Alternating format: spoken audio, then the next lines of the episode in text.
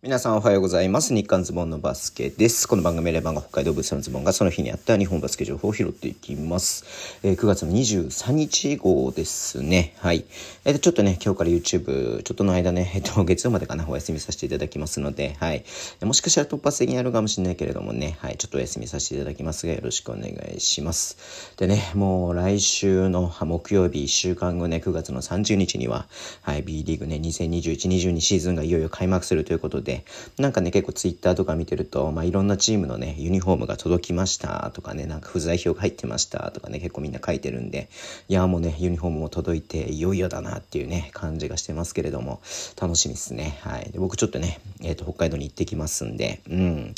まあね、えっ、と、こんな時期なんで、かなりね、え、いろいろ注意してね、え、できる限り公共機関はね、使わないようにしてね、え、移動しようかな。できる限り使わないようにしてね、えー、移動しようかなというふうに思ってますので、はい。あのね、しっかり対策していってこようと思っています。。はい。えー、そんな感じでね、あの、プレシーズンマッチもね、いよいよもう今週末は北海道と3 a 以外はね、え、配信がないということで、えー、今日ね、祝日で、はい、えっ、と、ありましたね。はい。茨城と、えー、越谷の試合ですね。越谷ホームだから越谷と茨城って言った方がいいかな。うん。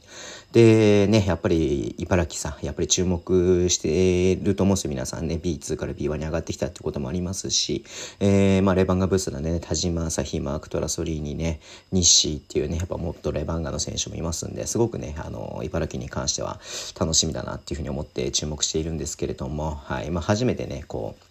配信でやるということで、えー、注目してましたが、結果、結果だって結果的にはね、73対98というね、大差で越谷ルファーズをね、えっ、ー、と、こう、に勝ったということですね。うん、まあ、越谷もね、もちろん、えっ、ー、と、昨シーズンね、もう寸出のところまでね、B1 昇格のところまで行きましたけれども、えー、でね、今シーズンもそんなにね、戦力大きく変えずにね、えー、素晴らしい選手がたくさんいるチームではありますけれども、いや今日は本当ね、えっ、と、終始、まあ、茨城のね、やりたいバスケをしていたかなっていう感じでしたね。はい。まあ特にね、まあみんな言ってましたけれども、3クォーターですね。はい。このクォーターだけで83対32っていうね、点差をつけまして、はい。いやー、うん、すごかったね。スリーポイントの確率がすごい良かったですし、うん。で、まあ4クォーターはね、ちょっとオンザコートゼロみたいな感じで、まあいろいろ試してる感があったんで、越谷にね、ちょっと、えっ、ー、と、リードはゆる、えゆるいというか、そのね、えっ、ー、と、つ、なんつうの、猛追追撃をね、許しましたけれども、はい。まあもうね、1クォーター2クォーターの段階である程度ね、えー、何10点ぐらいの差はついたもののやっぱ3クォーターでね勝負あった感がね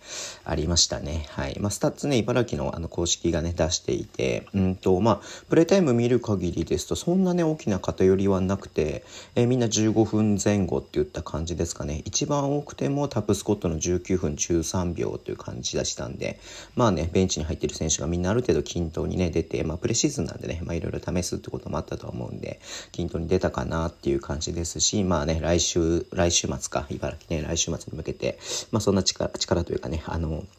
ちょっと疲れを残さないみたいな部分もあったのかなというふうに思います。えっ、ー、とね、スコアリーダーはタブスコットの20得点。うん。で、えっ、ー、と、リバウンドはトラソリーニかな？の7リバウンドということで、トラソリーニすごいね、11得点しかしてないけれども、7リバウンド7アシストということでね、うん。いや、もうなんかね、得点しなくても周りの選手うまく活かしたかな。まあ、特にタブスコットとのね、連携はやっぱりもう2年目になりますんで、うん。でね、ジェイコブ戦がね、はい、またらしく入ってきてどうなるかなと思いましたけれども、全然やっぱディフェンスの部分でもね、貢献してたかなっていうのもありますし、はい、田島朝日は15分の出場で8得点2、2リバウンド5アシストということでね、スターターで出てきましたんでね、うん、まあ新しくね、この、えー、茨城っていうチームね、まあ昨シーズンから継続の選手もいますし、ね、リチャード・グレスマンもね、あのヘッドコーチも継続ですんで、もしかしたら朝日最初はスタメンじゃないかな、昨シーズンいた選手かなというふうに思いましたけれども、やっぱね、B1 の経験値って言ったら間違いなくね、えー、チームの中でも、えー、トップクラスですんで、まあね、えー、開幕スタメンで使ってくるかなっていう感じはね、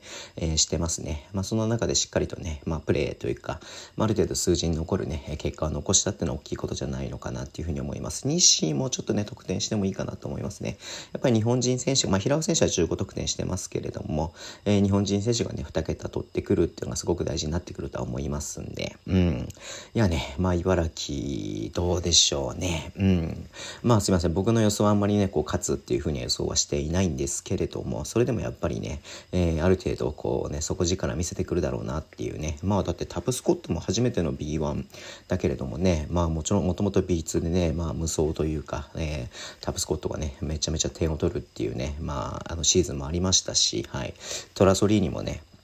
まあ、B1 でやってた選手ですし、はい、ジェイコブセンもね、やっぱ仙台ですごいね、えー、存在感出してた選手なので、うんまあ、そういった意味でもね、まあまあまあまあ、なんかボコボコに負けるってことはそんなに、ね、ないんじゃないのかな。うん、ただちょっとなんかね、僅差で負けちゃう試合多くなっちゃうかなっていうのはね、僕のなんとなくのイメージであります。まだやってないからね、なんとも言えないですけれども、はい。まあね、まあこう、唯一、今見たらだね、唯一のプレシーズンだったんだね。うん。まあ、この試合ね、まあ、しっかりと勝てたっていうことはやっぱりね、この開幕に向けて、え、弾みになったかなと思いますので、よかったなというふうに思って見ていました。はい。えー、そんな感じでね、ちょっとすいません。今日短めですけれども、こんな終わりしたいと思います。Twitter でも情報を発信します。ぜひフォローお願いします。えー、YouTube ね、ポッドキャスト、えー、ね、あの、配信しています。はい、ポッドキャストちょっとお休みするか？そっかそっか。はい。えー、ラジオトークのアプリで聞いてる方はボタンを押してください。では今日もお付き合いいただきありがとうございます。それでは、いってらっしゃい。